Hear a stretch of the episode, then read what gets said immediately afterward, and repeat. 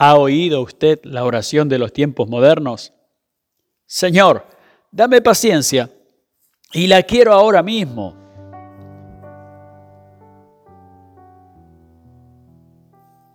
Es horriblemente difícil para personas que viven de cenas congeladas, puré de papas instantáneo, jugo de naranja en polvo, rápidas autopistas, poder esperar o enseñar a sus hijos a hacerlo. En efecto, parece una tarea casi imposible. Esperar en Dios es descansar en vez de preocuparse. Usted sabe que no se puede disimular que estamos esperando. Todos hemos hecho esto alguna vez.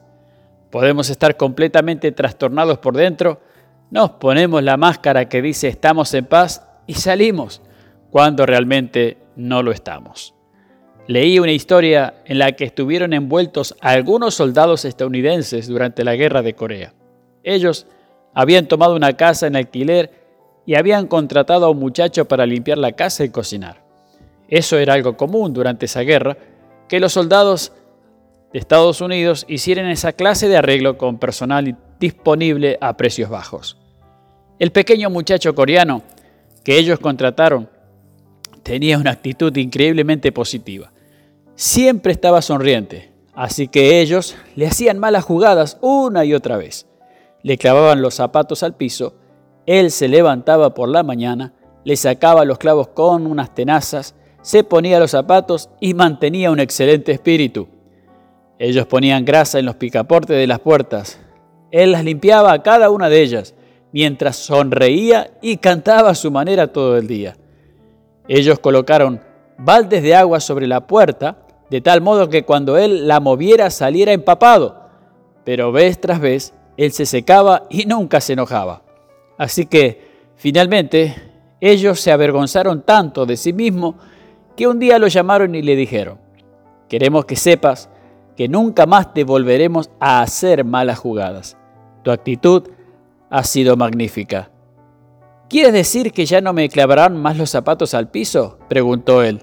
No lo haremos más. ¿No colocarán más cosas pegajosas en los picaportes? No más. ¿No me van a poner más baldes de agua sobre la puerta? No más. Está bien, entonces yo no escupiré más en la sopa, respondió con una sonrisa mientras encogía los hombros. Es fácil hacer eso, ¿verdad?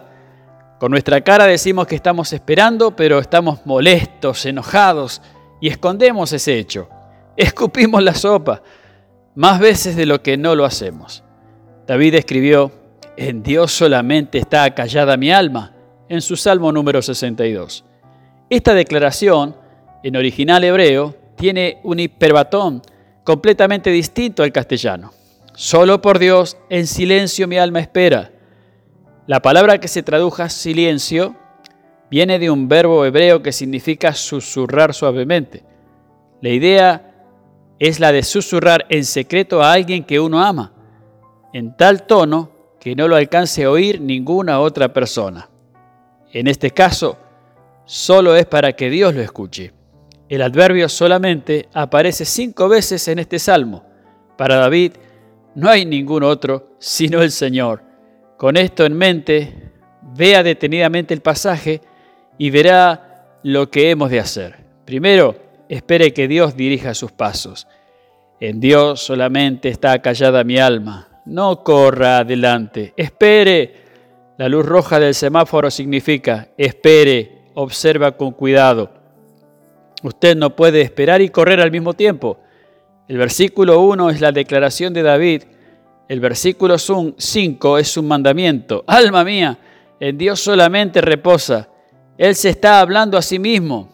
¿Alguna vez ha tenido que hacer esto usted? Con toda seguridad que lo ha hecho. En medio de las crecientes dolores de la vida, alma mía, escucha, haz lo que se te dice.